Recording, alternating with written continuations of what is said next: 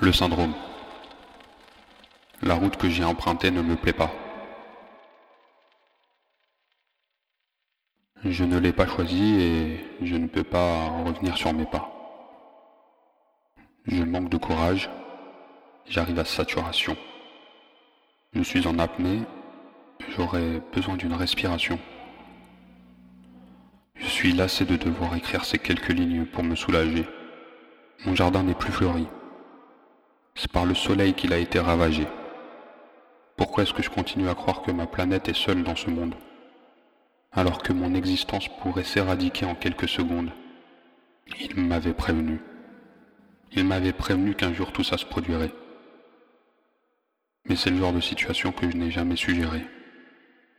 Le temps détruit uniquement les bons moments. On ne capitule jamais vraiment. Alors j'ai marché tout droit. J'ai foncé dans le mur. Je crois que je suis naïf. Je crois que je vais pas tenir à cette allure. J'entends déjà les anges qui me murmurent. Ils me disent Suis ton étoile, peu importe où elle te guide. Ne regrette rien. Tu dois penser à demain et tu dois faire le vide. Suis-la cette étoile.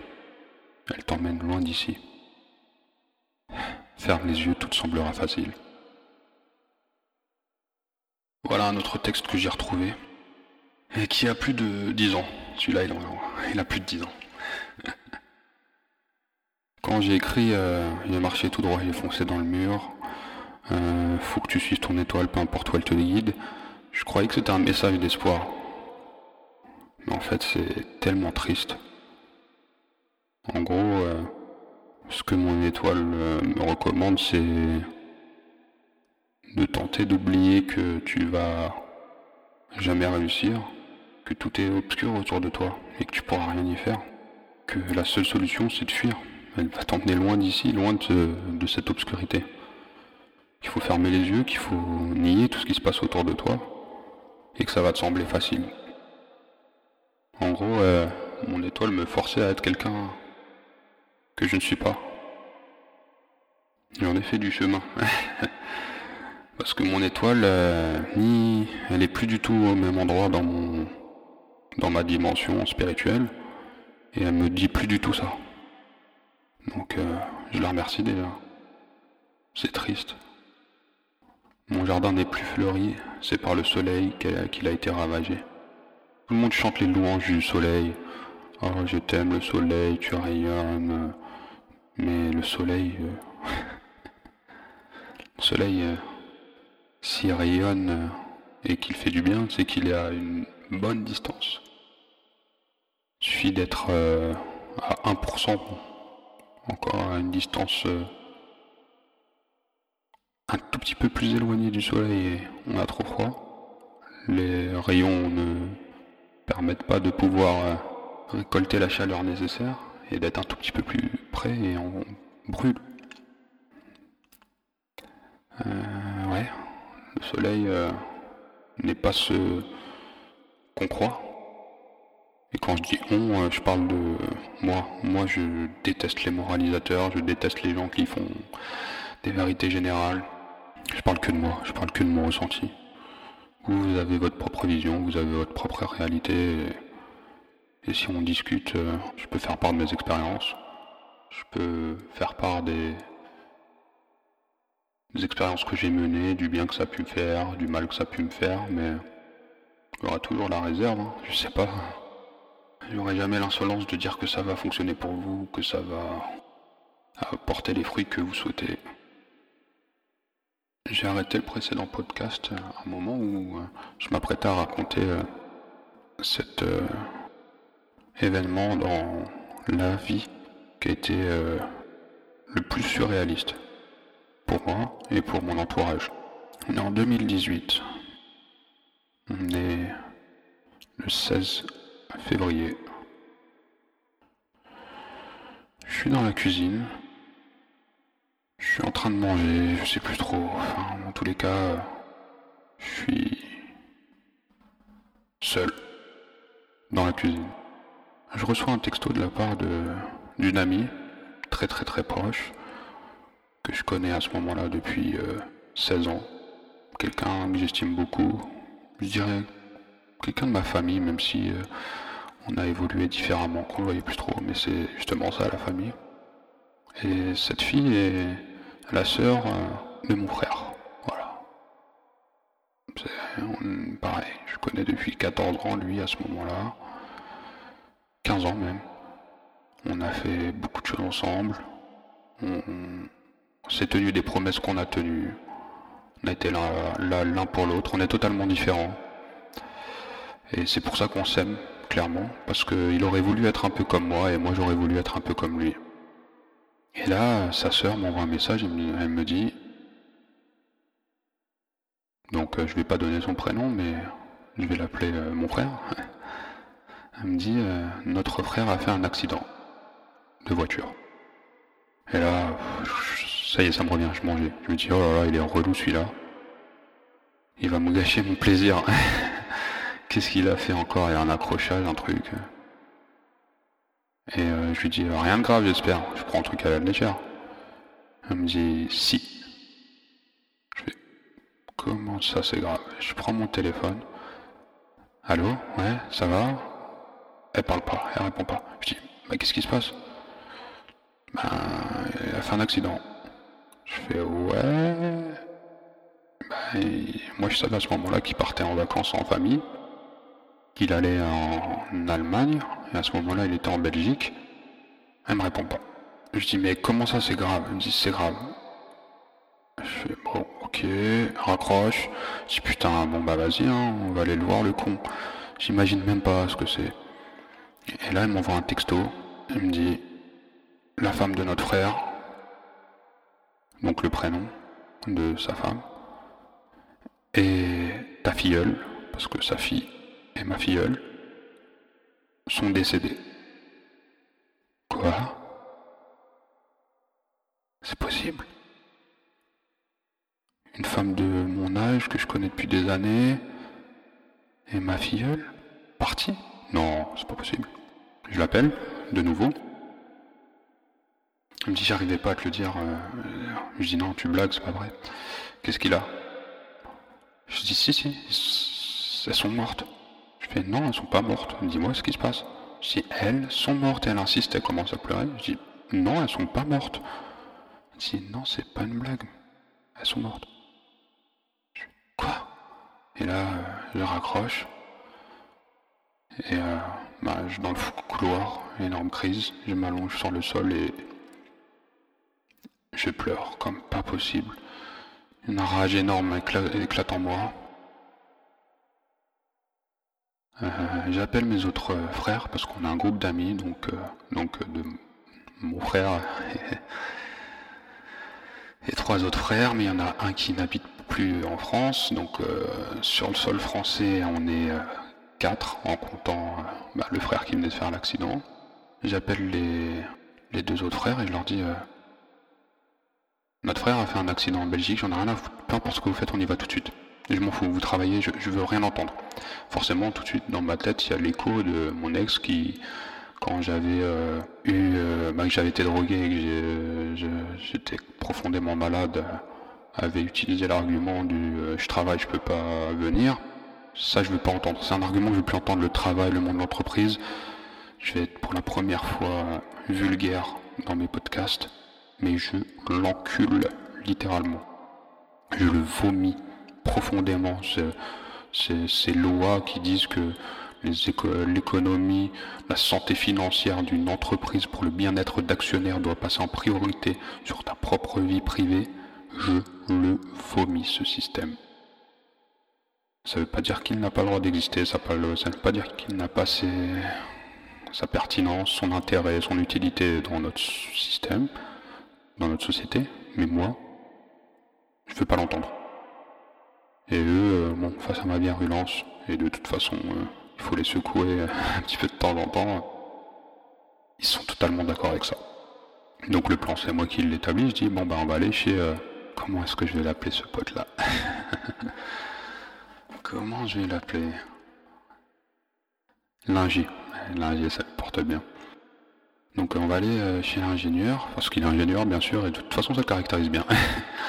on va aller chez l'ingénieur, parce qu'il a une voiture, du boulot, que de toute façon c'est tout le temps lui, quand on fait des missions aux quatre coins de l'Europe, c'est avec sa voiture, avec lui qu'on fait des road, trip. Donc je dis, tous rendez-vous chez l'ingé, on y va. Donc il y a lui il est d'accord, hop, il rentre chez lui, et il y a l'autre pote, lui on va l'appeler le soldat. c'est pas vraiment un soldat, mais il est tellement serviable, tellement gentil. Donc euh, lui, c'est le soldat. Donc le soldat, il vient nous. Je lui dis au soldat euh, aussi, euh, ok. Enfin, je lui dis, je suis pas du tout en mode autoritaire, hein, mais personne n'ose croire quand je leur annonce la nouvelle, donc il n'y a que moi qui parle si j'en ai rien à foutre. on, va chez l'ingénieur, soldat, tu te débrouilles, je m'en fous où t'es, comment, on nous donne rendez-vous là-bas et on y va. Ok, ok, ok, ok. Et euh, là, à ce moment-là, il y a euh, aussi, ben, est-ce que vous vous souvenez de la fille que j'avais rayée de ma vie parce qu'elle avait préféré prendre le parti de, ou du moins qui ne souhaitait pas prendre le parti quand j'avais eu le conflit avec mon ex-copine? Ben, Elle m'appelle. Bon, forcément, pragmatisme oblige. Euh, je réponds, etc. et là, je lui dis, oui, ben, on part tout de suite en Belgique, on a rendez-vous chez Linger. voilà, si tu veux venir, rendez-vous là-bas. Elle dit, ok, je viens. Ok, bon. Moi, j'y vais déjà chez Linger. Euh, je roule sur les bandes d'arrêt d'urgence, je m'en fous, je double dans tous les sens. C'était un vendredi soir, bouchon comme pas possible sur Paname. J'en avais rien à faire. Je m'en foutais. De toute façon, s'il y avait les flics, euh, c'était. Il y avait rien d'autre qui comptait. De toute façon, c'est quoi Qu'est-ce qu'on va faire là? Je viens d'apprendre que ma filleule est, partie.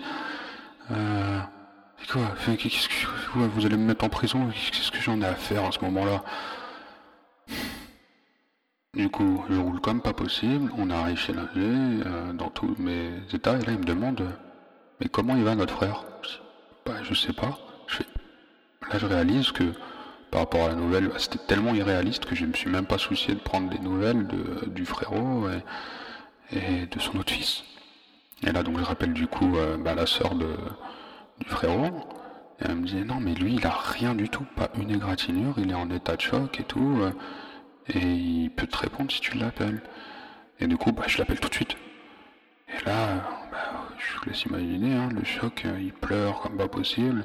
Et il s'en voulait comme pas possible que dans cet accident de voiture.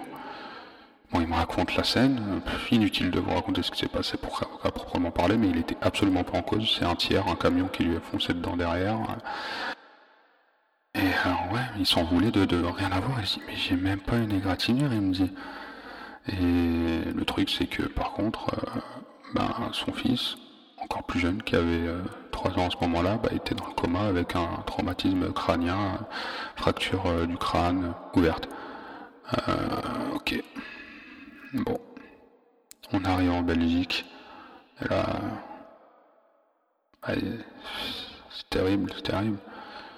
J'ai pas envie de raconter, de m'étendre davantage sur toute cette histoire. J'avais envie de planter le cadre. Le moment, en fait, la violence quand je l'ai appris, le, leur réflexe de vouloir être proche des gens que j'aime, moi je sacrifierais tout avec honneur, avec plaisir, et je donnerais tout pour les gens que j'aime. C'est comme ça, il n'y a, y a pas de mesure, il n'y a pas de calcul. Il y a des choses pour lesquelles le calcul euh, me dégoûte. Je ne veux pas calculer comme je vous disais, quand j'ai roulé à 150 à l'heure sur la bande d'arrêt d'urgence dans des bouchons, non, c'est pas à prendre en compte le calcul, il y aura des conséquences, bah tant pis. Bah, là, la preuve, il n'y en a pas eu. c'est comme ça, j'ai cet instinct-là. Tel que je me connais, même s'il y avait eu des lourdes conséquences, j'aurais pas eu de regrets parce que il y a des choses qui méritent de ne pas être calculées. Et notamment la dévotion, l'amour, la présence. Pour moi, il n'y avait rien au monde qui pouvait compter plus que d'être présent pour ce frère, que d'aller voir ma petite filleule. Et quand je dis c'est ma filleule, c'est ma filleule. Mon frérot, quand on était au lycée, j'ai 32 ans, quand on était au lycée, on avait fait ce, cette promesse-là, que l'un et l'autre, notre premier enfant, on allait être le pas de nos enfants respectifs. Lui, dès mon premier enfant que je vais avoir, il sera le parrain de mon enfant. On, s'attache à ces symboles, à ces serments, à ces... moi perso, j'ai pas de croyance divine. Ce qui, c'est ma propre croyance, c'est propre, mes propres normes, mes propres codes qui comptent. Et à ce moment-là, ben, quand, après, ben, le lendemain, je crois, après être arrivé en Belgique, ben, on va à la morgue et je pensais être fort parce que j'ai déjà vu des personnes que j'aime euh, ben, être mortes. Euh, c'est indescriptible de voir quelqu'un qui n'a plus de vie. Tu vois le corps comme ça, il bouge pas, il est froid. Mais de voir ma filleule, je pensais que j'allais être fort, enfin fort. je pensais que j'allais pouvoir euh, garder une maîtrise sur euh, ma manière d'être et notamment autour parce que bah, il y avait les parents de mon frérot, de ma famille avec qui j'ai un lien très fort. Il y avait les parents bah, de la femme de mon frérot aussi. Euh, donc j'avais envie de garder un peu de décence et de me faire le plus discret possible et de respecter leur peine. J'ai toujours ce truc-là de me mettre un petit peu en retrait, de respecter euh, la peine. Euh, c'est comme s'il y avait une espèce de hiérarchie et c'est évident que peine de la maman qui perd sa fille, c'est incomparable par rapport à la mienne. Donc du coup, j'ai envie de me faire discret. Et donc on arrive à la morgue et il y a les deux corps de ma belle-sœur et à côté de ma filleule. Et quand je vois ma filleule, le corps sans oui, je m'effondre au sol dans la morgue et je commence à faire, euh, je sais pas comment appeler ça, moi, me mettre dans un état second et, et je m'en veux, je m'en veux comme pas possible. Et je me disais, mais cette promesse, je vais pas pouvoir la tenir à mon frérot. C'est pas ça qui devait se passer je sais pas à quel âge, mais c'est elle qui doit, qui, qui aurait dû voir mon corps sans vie. C'est pas le contraire, c'est pas ça qu'on s'est promis. Moi, je, je l'ai pas, j'ai pas promis à mon frérot de venir pleurer et de le soutenir pour l'une des souffrances les plus atroces qu'un être humain puisse vivre. Perdre sa fille, perdre son enfant, perdre ce qui est censé être symbole d'espoir, de futur. Et je suis au sol, je pleure, on me sort bien sûr. Voilà.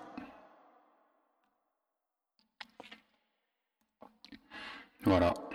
Je pense que ça va être mon dernier podcast. Euh, comme j'ai pu le dire dans le précédent, dans celui-là, il y a un côté éphémère. Je pense qu'un jour je supprimerai, dans pas longtemps, je vais supprimer tous ces podcasts. Parce que j'avais envie de raconter euh, tout ce chemin-là, en fait, avant d'atteindre la surface. J'avais envie de raconter tout ce chemin. Et euh, un peu en guise euh, de conclusion de tous ces podcasts, euh, ben, à partir de là, j'avais besoin. enfin, à partir de là, c'était la vie que je mène aujourd'hui, ma direction artistique. c'était ça ou la mort. Maintenant, aujourd'hui, je peux le dire avec beaucoup de recul, parce que c'était il y a quand même deux ans. Si c'est pas la vie que je mène aujourd'hui, si c'est pas pour cette vie, si c'est pas pour euh, mon art, pour mes normes que je me suis créé, que je crée, que je développe, je ne souhaite pas la vivre. C'est comme ça. C'est, c'est, aussi simple que ça.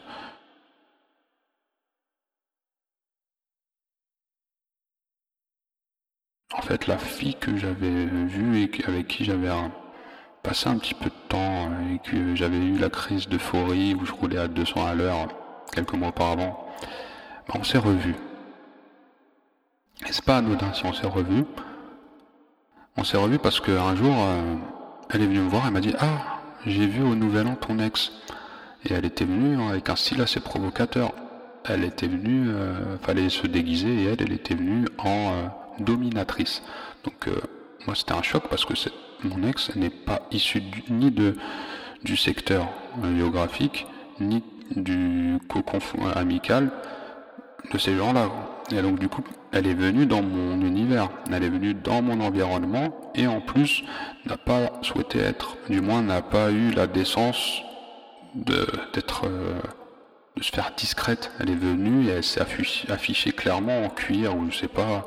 Et cette fille-là, donc euh, l'infirmière, donc l'infirmière, elle me dit ouais voilà je l'ai vu, euh, j'étais choqué. ton ex, euh, elle arrêtait pas de regarder la porte, elle avait peur, elle disait ah oui, tu t'es sûr qu'il vient pas, il vient pas, bah oui, il vient pas, il a peut-être invité. Donc moi j'ai pris ça comme euh, une énorme défiance. Et ce que j'ai fait à ce moment-là, c'est un ami en commun m'a contacté et m'a dit voilà, qu'est-ce que je peux faire pour toi? J'ai appris que ta fille elle était décédée. Je lui ai dit je ne veux absolument pas faire de mal à mon ex, mais dis-lui que, fais-lui comprendre que le jour de l'enterrement, que je ne souhaite pas qu'elle se présente. Elle ne sera pas la bienvenue, parce que bon, bah, tout mon environnement euh, avait un profond dégoût, un profond mépris, et ne la respectait plus. Pas par, par rapport à ce que j'avais pu raconter, hein, c'est par rapport au fait de m'avoir abandonné quand j'étais au plus mal. Donc euh, que ce soit mon frérot, que ce, enfin tous les autres, hein, l'ingénieur, le, le soldat, euh, ma mère, mes soeurs, enfin, c'était, euh, c'était vraiment personne. En tous les cas, moi, je m'entoure que de gens euh, qui, qui, respectent ces valeurs-là, qui, qui ont un amour inconditionnel et qui ont un, minimum de sens de, du, bah ouais, on peut dire sacrifice parce que je comprends que ce soit difficile pour mon ex, c'était difficile, mais il y a des moments où bah, tu sacrifies ton bien-être, tu sacrifies ton bonheur, tu, tu le fais quand quelqu'un d'autre est en danger. Comme moi, comme j'ai pu le faire, euh, mon frérot, il était au plus mal. J'en avais rien à faire de savoir que je fasse moi-même un accident sur le chemin, que j'aille en prison, que je prenne une amende. Il y a des priorités. Et je, je me connais, je le sais maintenant. J'ai assez de maturité, de recul, d'expérience. J'aurais eu, j'aurais pas nourri une once de regret d'avoir euh, même, même de souffrir euh, en, garde à vue et de me dire ah je suis pas là, je suis pas là. Non, parce que j'ai pris mes responsabilités à un moment donné précis. Et euh, voilà, cette fille-là, on ne la voulait pas à l'enterrement.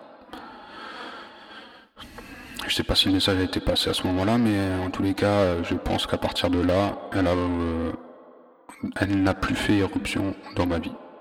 Et aussi égoïste, aussi machiavélique que ça peut être, à partir de ce moment-là, le fait que cet ex-là, que mon ex est un petit peu m'ait défié en allant dans mon environnement, et qu'en plus elle communique avec, euh, bah, qu'elle est communiquée directement avec euh, l'infirmière, je la trouvais très jolie, on était sortis ensemble sans que ça puisse aboutir à une relation.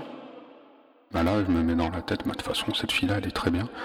Et euh, je me mets comme objectif de la fréquenter, de faire un couple avec elle me suis mis en couple derrière avec l'infirmière. Euh, ça n'a pas trop duré, mais quand même, quand même, 3-4 mois. Ça, c'est parce qu'après un moment, bah, on est adulte et quand il y a quelques incompatibilités, on force pas les choses. Mais euh, aujourd'hui, on est vraiment amis, on est vraiment proches. Euh, on souhaite du bien. Je connais son compagnon et qui bah, elle partage sa vie et il n'y a absolument pas de problème à ce niveau-là. L'infirmière avait un chihuahua. Et je me rappelle que moi, à ce moment-là, quand elle me présente, qu'elle me dit qu'elle a un chien et tout, ça me, bah, dégoûte un petit peu parce que moi, dans mon image, les chiens sont sales, etc. Et à force de la fréquenter et de voir euh, bah, son petit chihuahua tout mignon et était quand même très agressif avec les autres, avec moi il était pas trop agressif et petit à petit il était de plus en plus proche, plus en plus attentionné. Et là je me rends compte qu'en fait il avait toutes les émotions qu'un humain avait. Et je me dis, ah, ok, c'est le coup de foudre pour moi. Moi qui, bah, qui avait envie quand même de me raccrocher à quelque chose, de me dire que je pouvais être père, que je pouvais éduquer un enfant ou autre, je me dis, bah, c'est un parfait défi. Je me dis, ok, je vais me prendre un petit chien. Et en plus, un petit chihuahua, euh, je me dis, grâce à un chihuahua, je vais pouvoir aussi euh, voyager comme je veux, parce que moi, c'est une de mes de mes volontés, un de mes besoins. Je voyage beaucoup. Euh, voilà, derrière, je suis parti 7-8 euh, mois aux États-Unis euh, en toute l'année 2019. Donc c'est comme ça. J'avais besoin d'être, de pas être bloqué. Je vais aller pas prendre un berger allemand. Donc en juin 2018, bah, j'ai adopté un tout petit chihuahua que vous pouvez voir à la fin du clip surface. Et qu'est-ce que je l'aime. Il incarne clairement un symbole je suis très heureux et ça m'a fait énormément de bien. Ça, m'a, a eu un, bel, impact dans tout, l'aspect thérapeutique que j'ai pu, euh, que j'ai pu mettre de mon côté sortir de mes habits, c'est arriver à la surface. Ouais. Donc euh, voilà. Euh, j'ai à peu près dit euh, tout ce que j'avais envie, besoin de dire pour, pour raconter de manière concrète dans le monde réel des actions. Bah, tout ce qui m'a mené à, créer tout, ce monde, parce que j'ai parlé de l'origine. Quand j'ai créé mon monde sombre et poétique euh, à l'âge de 7 ans, et euh, mon petit chihuahua que j'ai eu, après bah, je suis parti euh, à New York, et ce que j'ai fait, bah, c'est que j'ai dédié toute ma vie à ma musique, à ma création. Et le reste, ben, si je dois en parler, ça sera plus trop pour parler de ma quête spirituelle parce que c'est de tout ce que je voulais parler, tout, toute l'essence est là. Après, c'est. Euh, disons que je suis sorti de mes abysses. Pour créer surface, en fait, j'étais à la surface et j'observais. J'avais le recul pour regarder toute cette ascension des abysses à la surface. Parce que aussi, euh, en janvier 2018, euh, jusqu'à janvier 2019, pendant un an, bah, j'ai fabriqué mon home studio et j'ai fait mon album qui s'appelle. non, je ne vais pas le dire. Mais Surface n'est pas mon premier projet. Ouais, Surface n'était pas mon premier projet en tant qu'interprète. Et la suite arrive. J'ai déjà fini deux autres où j'incarne ce personnage-là ce symbole de quête spirituelle qui est Nietzsche. J'ai déjà deux autres courts-métrages écrits, deux autres EP euh, e finis. Il reste plus qu'à faire les vidéos et je les partagerai au bon moment. Et je continuerai euh, de raconter cette quête. Mon podcast, peut-être que j'aurai plus envie. Mais on verra, c'est comme ça. Je sais pas quand est-ce que je supprimerai. J'aime bien cette dimension éphémère. J'aime bien. Tout est éphémère. De toute façon, le Soleil a connu sa première lueur et connaîtra sa dernière lueur dans, je sais pas, 40 milliards d'années. Je sais plus c'est quoi les pronostics des scientifiques. J'aime bien de me dire que moi-même je maîtrise euh, la durée de vie de ce podcast. Si c'est pas dans 40 milliards d'années, peut-être que je les supprimerai euh, dans 40 semaines. Dans 40 semaines, dans 40 jours, je sais pas. Fin de cet épisode et fin des podcasts Surface.